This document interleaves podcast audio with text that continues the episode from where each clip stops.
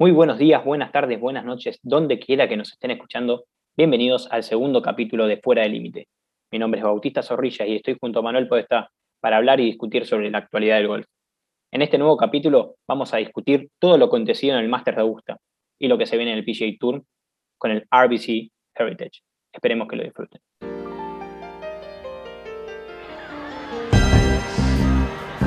Better.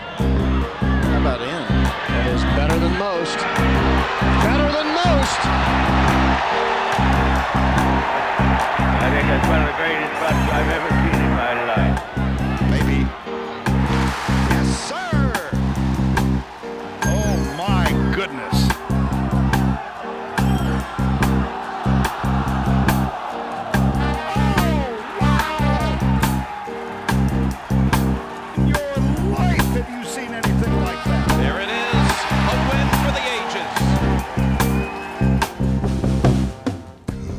Manu, ¿cómo andamos? ¿Cómo estás, Bauti? ¿Todo bien? Muy bien, muy bien. Muy contento después de lo acontecido. Se nos fue el Masters de Augusta. O sea, fue, se fue la mejor semana del año. Eh, estoy un poco procesándolo, aceptándolo, pero bueno, nos dejó un montón de historias esta semana y en especial con, con el primer japonés campeón de Major, con Hideki Matsuyama llevándose el saco verde. Sí, eh, un japonés que, que venía avisando desde su- los principios de su carrera, un, un gran jugador de golf, eh, que nos pone muy contentos, porque siempre tuvo la presión de, de todo, todo Japón, estaba atrás suyo, y, y pudo lograr su primer Major y además el Master de Augusta. El más Eh, importante de todos. el más importante de todos. Un Hideki Matsuyama que jugó el Masters varias veces, que lo jugó como amateur en 2011 porque salió campeón del, del Asian Amateur Championship y lo jugó a los 18 años al Masters, pasó el corte, ganó la Silver Cup, que es eh, la copa que le dan al mejor amateur de Augusta, eh, que esta semana no se la dieron a nadie porque los tres amateurs no pasaron el corte. Habíamos Así. dicho que había sido el Augusta con menos amateurs en el capítulo anterior. Exactamente. Bueno, Hideki jugó muchas veces a gusto, un gran jugador, seis victorias en el PGA Tour, incluyendo el Masters, eh, ocho victorias en Japón. eh, jugó la President's Cup todos los años que, las pudo jugar, 2013, 2015, 2017, 2019. Merecida victoria. eh, fue medio sorpresa porque no estaba, no, no estaba en el radar Hideki los últimos torneos. No ha sido un top 10 desde, desde agosto del 2020, pero siempre en los majors está el japonés y eh, un merecido campeón. un jugadorazo el japonés Hideki. Eh, la verdad que desde 2017 que no salía campeón. Mucho tiempo. Habíamos hablado de la semana pasada de, de la sequía que había terminado Jordan Spieth y, y no es casualidad que bueno, que, que de vez en cuando esos grandes jugadores, porque Hideki Matsuyama peleó el número uno del mundo en 2017, eh, quizás el, el haber tenido ese periodo de, de tiempo, bueno, quizás lo hizo madurar y le dio la oportunidad de, de le- de levantar su primer campeonato mayor, que- que no es menor, ¿no? Exactamente. Un fenómeno. y- exactamente, y un jugador que, que ahora después de, de sacarse esa mochila que, que tenía, ¿no? Quizás ahora se destapa y tiene solo 29 años, muy joven. Claro, joven. Bueno, además, Tiene eh, mucha experiencia. mucha, mucha presión sufren los japoneses en especial. Eh, el golf en Japón es algo enorme. Eh, a ver, Japón es un país de mucho consumo, de, son muchísimos y, y bueno, es como que eh, los japoneses necesitaban tener, tener un campeón de Major. Lo necesitaban hace años, que, bueno, ¿cuándo gana un japonés? ¿Cuándo gana un japonés? Y desde que gana eh, eh, el Low Amateur en 2011, Hideki Matsuyama, que se viene hablando de él, se esperaba, el chabón tenía la presión de ganar Major y bueno, lo pudo hacer y bueno, quizás destapó, quizás se destapó. Sí, es muy probable que se haya destapado, así que le esperan muchos majors más, creo que a Hideki. Eh, Pero bueno, no, no, de- no, no fue, no fue la única historia, Hideki, ¿no? Eh, esta semana. Eh, un montón de cosas. Eh, mi gran amigo Jordan Spieth terminó tercero. De nuevo, un nuevo Masters con un top 5 de Jordan Spieth. Lo, lo- extraño de Jordan Spieth co- con este Masters es que él normalmente se destaca con su juego corto y quizás fue lo que, lo que le falló. Eh, el pater no rodó como tenía que rodar y, Y a pesar de todo, el chabón terminó tercero. Salió de Una nuevo máquina. tercero en el Masters, un fenómeno. Una máquina Jordan que, que es el patio de su casa en el Masters. Es- tiene el, mejor promedio de score del Masters, mejor que Tiger, mejor que Phil, mejor que Nicklaus. Obviamente jugó menos torneos que ellos, pero igual Claro. tiene el, el- el promedio de score más bajo. Eh, y también tenemos eh, unas sorpresitas, unas cosas que pasaron. El número, ¿Qué pasó con el número uno del mundo, Bauti? Bueno, Dustin Johnson no pasó el corte. El último campeón, quizás no llegaba en su mejor forma, pero eh, no deja de sorprendernos. Y así como Dustin Johnson no pasó el corte, eh, como yo lo predije la semana pasada, Rory McIlroy no tuvo absolutamente ninguna chance de ganar este Master de Augusta. Curiosidad, el, ¿qué fue? El viernes, hoyo 7 que le pega, le pega para la derecha, pelotazo, ¿a quién le pegó? A su viejo. viejo. No, no. pelotazo al viejo. Una semana para el olvido, para Rory. Sí, Rory que cambió de coach, está medio ahí cambiando el swing, está con un- unos momentos de muchos cambios y, y no está en su mejor momento. Además de eso, en el hoyo 10, el segundo día, pega un shank, le pega con el taco afuera, la tira afuera del límite. A ver, eh, El Rory segundo tiro en medio del fairway, ¿eh? Claro. No, no, insólito.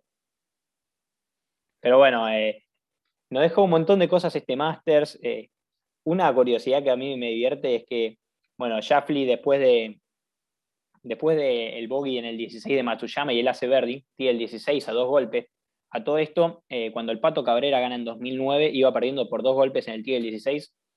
Shafley iba perdiendo por dos golpes en el tee del 16. O sea, no estaba perdido el torneo para, para y la tiró al agua. Triple bogey. Insólito, extraño, eh, muy raro que le haya sucedido a él. Un jugador que le viene costando cerrar, pero, pero bueno, un tiro muy extraño y además eh, gracioso. Ese tiro le costó medio millón de dólares. Medio millón de dólares. Si no la tiraba al agua, salía segundo, ganaba un millón de dólares. eh, y bueno, la tiró al agua Segundo. y se llevó medio millón. No, no se puede quejar, pero, pero bueno, perdió medio millón de dólares en un swing. Bueno, eso es el PGA Tour, eso es, es un pat a veces vale medio millón de dólares, es una locura. es así. Pero bueno, la verdad, raro. Raro lo que le pasó a Yander. eh, un tiro al agua en el 16 ahí a la izquierda. Bueno, se vieron los nervios, se, se vio con, con cierta chance y bueno, le jugaron en contra de los nervios. Un jugador Yander que salió segundo en el Masters en 2019 cuando gana Tiger. Una cancha que parece que le gusta, un gran jugador de pater. eh, y, Y- creo que se va a dejar muchas chances en Augusta en los próximos años. Va a ser campeón. Para mí, sin dudarlo, uno de tus grandes ídolos, le contamos a la Bueno, gente, eh. Manu ama a Sander Schauffele. Y bueno, ya le va a llegar su momento. Eh, también le va a llegar, también creo yo, en algún momento su momento, dijo un montón de momentos, a John Ram. a John Ram, el español que, que la rompió en toda la última ronda. Pero bueno, siempre ahí, top 10. eh, y bueno, ojalá algún, año se lo pueda llevar el- y ser el, el tercer o cuarto español eh, que, que ganó El cuarto. Seve, Olazábal Seve, Olazábal Sergio, y- claro, el cuarto español en ganar el Masters. Bueno, Olazábal, que pasó el corte. ¿A, a qué edad? ¿Qué corte. tendrá? Y 55, 56 años tiene la sala, hizo uno menos el segundo día, que justo era el cumpleaños de Sebe. Eh, Se emocionó Eh, en la se entrevista. emocionó, se emocionó la entrevista que hizo con Hernán Rey, muy linda.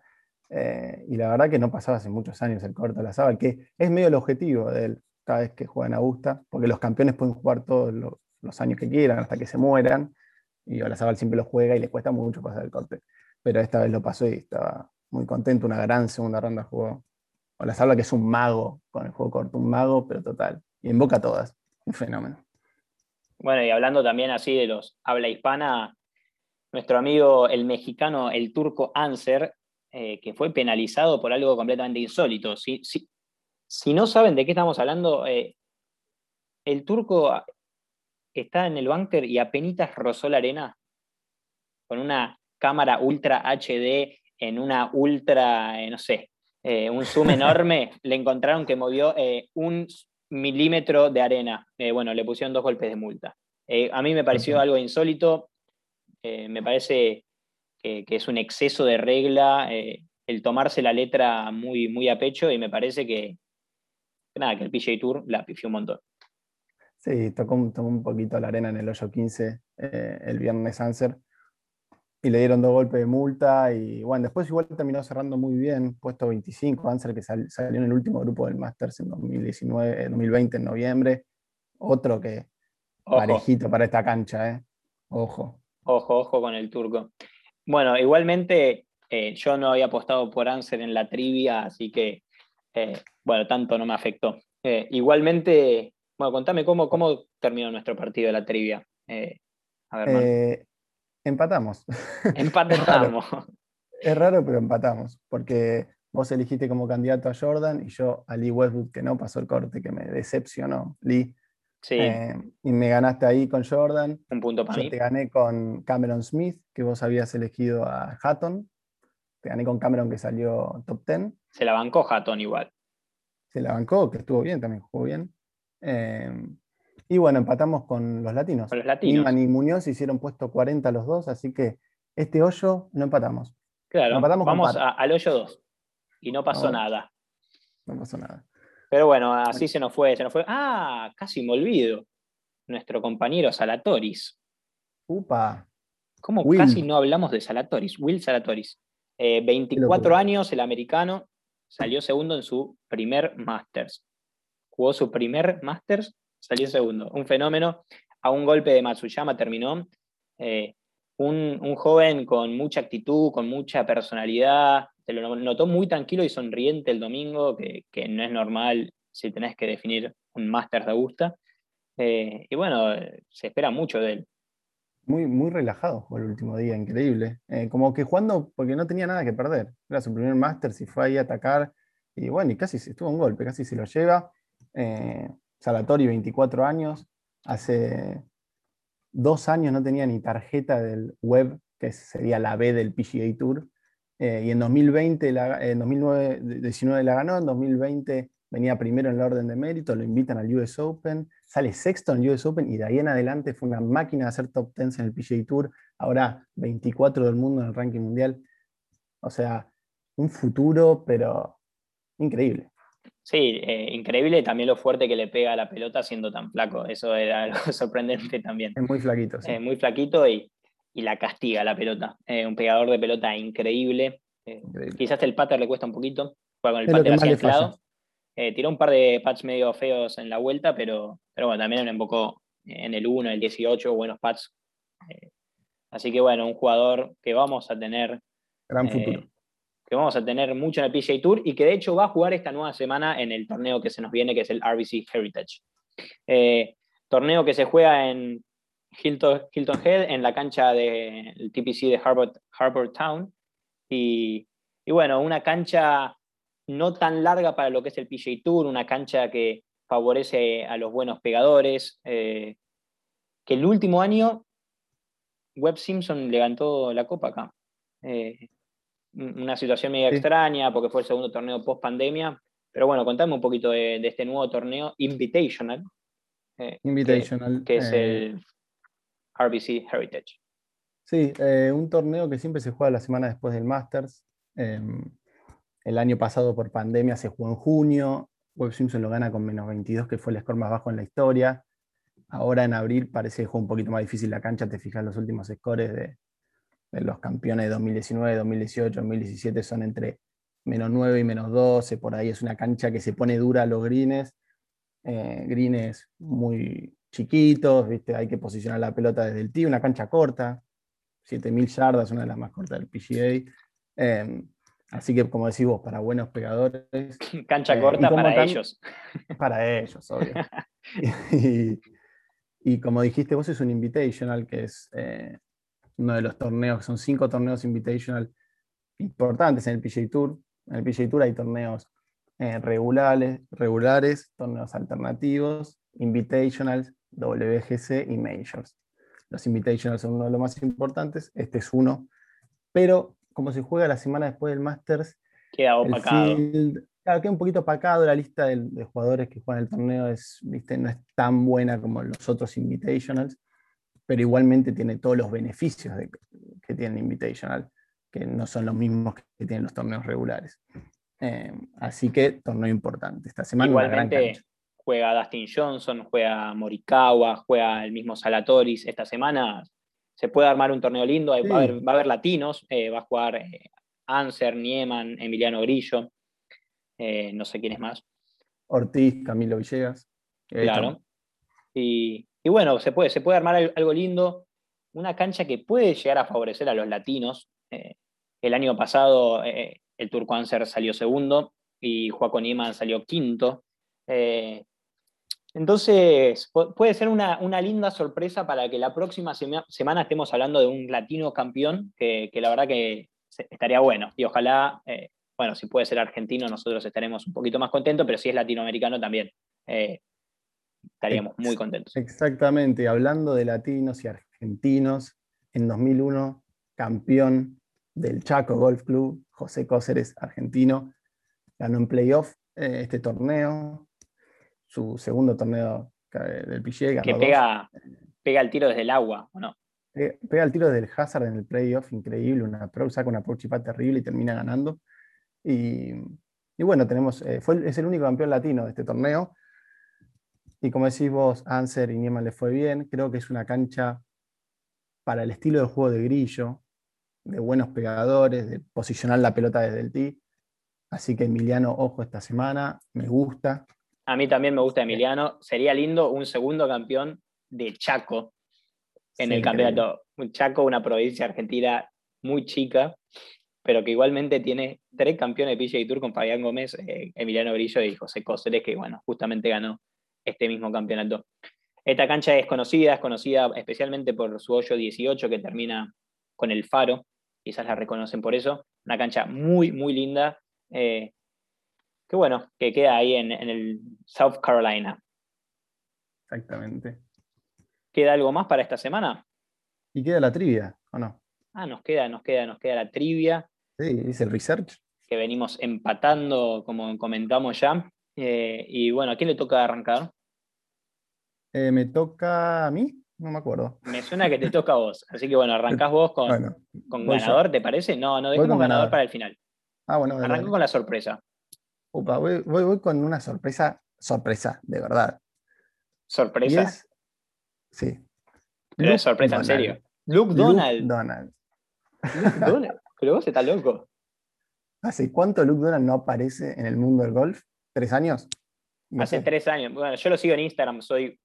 Es un fenómeno él. Da, bueno, síganlo en Instagram porque da muy buenos consejos para jugadores amateurs. Explica bien cómo jugar el pater, cómo jugar de la arena, jugar todo. Eh, síganlo, videos muy cortos. Eh, pero hace poco vi que, que no pasó el corte en el valero y, y- no, no tuiteó, bueno, escribió ahí en el Instagram como, bueno, estoy en un mal momento, pero voy a salir fuerte. Bueno, puede ser que. Pero tengo, eh, tengo la justificación de la elección. Ah, ah, está justificado por datos. Está justificado. Luke Donald, voy a aclarar, fue número uno del mundo en 2011, un gran jugador de golf, eh, Gran jugador de juego corto, mago. de juego corto, un mago. Eh, y tiene una historia increíble en este torneo, Luke Donald, porque si vos ves los puestos que tuvo, es sorprendente.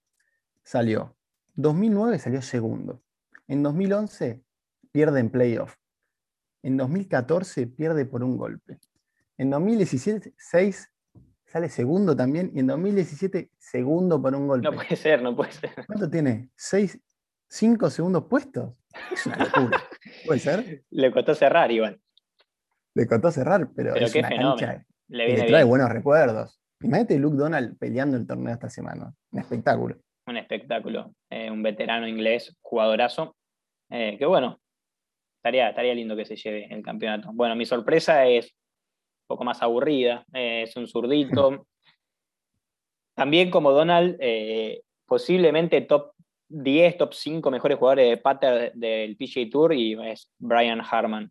Eh, peleó el Masters más o menos, terminó ahí cerca del top 10 o en el top 10. Eh, y bueno, creo que, que va a tener buenas chances esta No, semana. Viene jugando play- muy bien. En el match play le fue bien, en semis pierde. pierde en semis. Eh, y viene jugando bien. Eh, el zurdito es un jugador de esos que va medio callado, que no mucha gente que conoce, pero que, que bueno, que puede Una- sorprender y, y ganar. Una máquina de mocar pads. Me gusta la elección. Eh, bueno, bien, gracias, Manu. Vos con el latino. Vos con el latino. Me toca, me toca latino. Estoy entre dos. Les había comentado que que no sé si, seguir a mi corazón o ser más racional. Bueno, vamos, voy a seguir a mi corazón. Eh, tenía, tenía pensado o Anser o Nieman por, por, el último campeonato del año pasado, pero, pero me voy a quedar con Emiliano Grillo. Eh, vamos. Que es una cancha que le, que le queda al ojo y, me encantaría que le vaya bien. Ojalá, ojalá le demos suerte con el podcast a Grillo. la, ojalá. La semana que juega Grillo eh, del podcast. Ojalá, ojalá le vaya bien. Vamos a hablar mucho de Emiliano. Eh, bueno, y también de los latinos en, el podcast. Y yo, yo voy a ir a la segura con los latinos. Voy con Abraham Anser, que salió segundo el año, pasado. y salió, jugó bien el Masters, viene, viene sólido. Anser, que también jugó bien el Players hace unas semanas. También otro que, le queda bien la cancha. Eh, o sea, una máquina de pegar la pelota, no es pegador largo, así que le viene bien una cancha que no es tan larga. Así que me gusta Ansel esta semana. ¿Y tu ganador? Mi ganador, eh, voy por Colin Morikawa. Colin Morikawa, que bueno, no, tengo que decir tanto de Colin Morikawa. Sí, no, tenés que años, ganador de Major, ganador de PGA, ganador de WGC, es una máquina. ¿Sabes que pensé eh, que, tenía chance en el Masters? Sí. Me arrancado eh, bien. Salió puesto 18, no le fue mal. Ya lo va a ganar para mí el Masters. Otro que, es una máquina, qué sé yo. Ese pibe puede ganar todos los años más de una vez. Bueno, ¿por qué lo elegí a Morikawa? Un poco porque, como dije, hierro, eh, hay que estar fino con los hierros. Cancha que se pueden poner duros los greens, eh, chicos. Morikawa con los hierros es la PlayStation. Es increíble. Lo dicen los propios jugadores que lo ven jugar. Dicen, nunca vi a alguien pegarle hacia la pelota con los hierros. Y si hablamos de jugadores de hierros, eh, me quedo con el mío entonces, que es Corey Connors, que jugó con Morikawa en el Masters una ronda. Eh, gran pegador de pelota al nivel de Morikawa.